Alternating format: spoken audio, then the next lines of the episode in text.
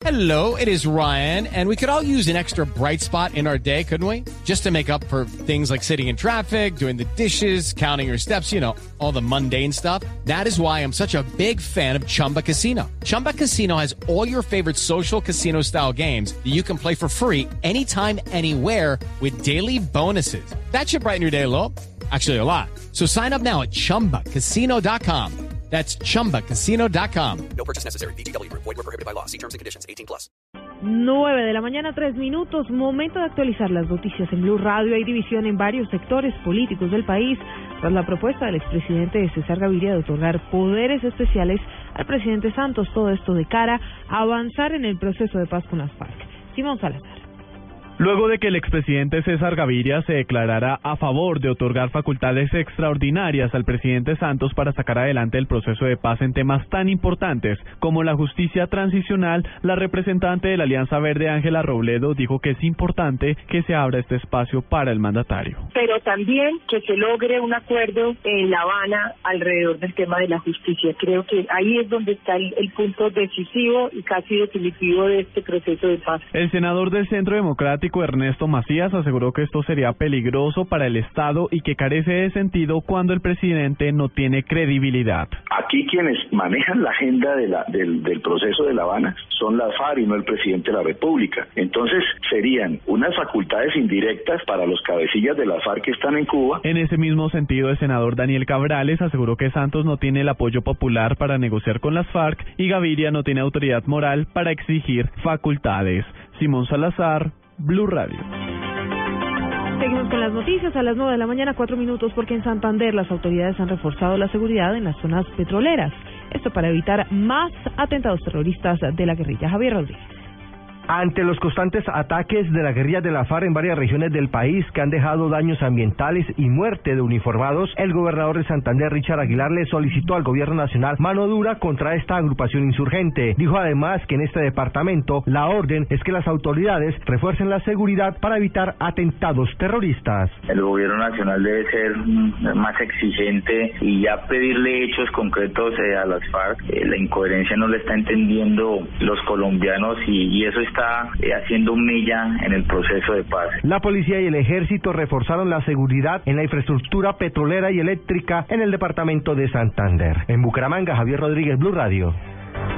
Y las autoridades activaron un plan para determinar las causas de la muerte de peces en la Ciénaga Grande de Santa Marta. Jorge Morales.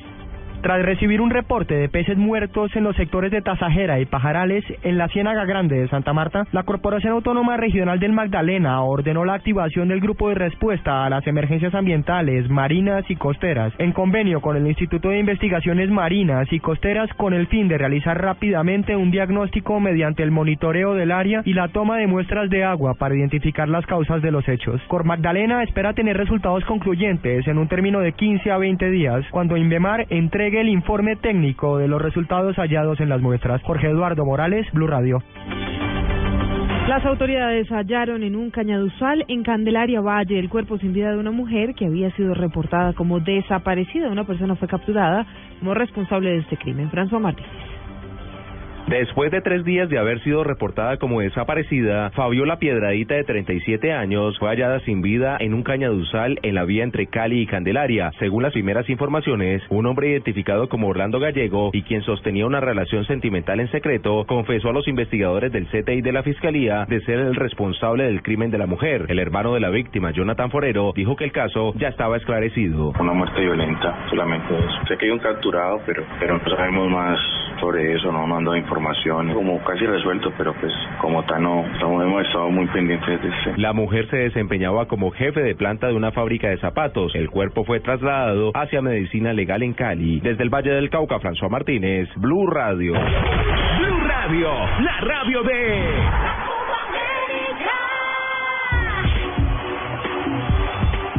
9 de la mañana, 7 minutos, 9, 7. Momento de hablar eh, de la Copa América. La Copa América se vive en Blue Radio. Pues uh, la selección Colombia realizará el último entrenamiento previo al partido de mañana frente a Perú.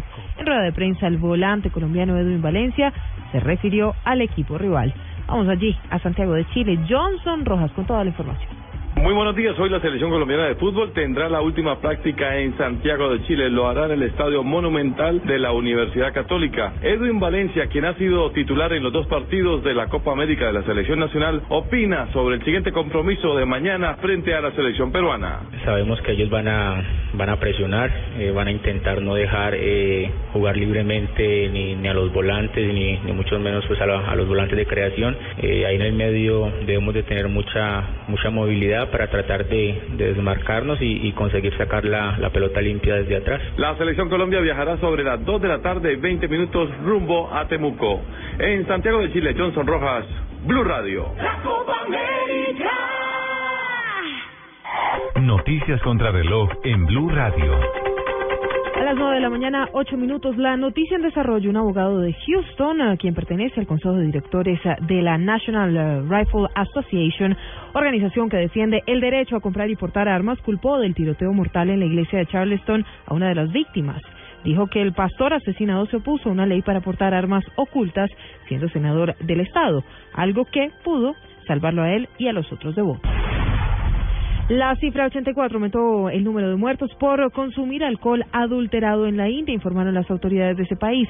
34 personas más continúan hospitalizadas. Y quedamos atentos a las autoridades de Estados Unidos, a quienes han alzado la voz de alarma por la proliferación de una nueva droga sintética conocida como la flaca, más barata que la cocaína, pero también más peligrosa y con efectos devastadores para quienes la consumen. Desde que fue detectada por primera vez en la Florida hace apenas nueve meses, esta nueva droga ha acabado con la vida solo en Miami de un total de 32 personas. Las llamadas a los centros de urgencias no paran de crecer y la policía se ha visto obligada a poner en marcha campañas informativas alertando de este fenómeno.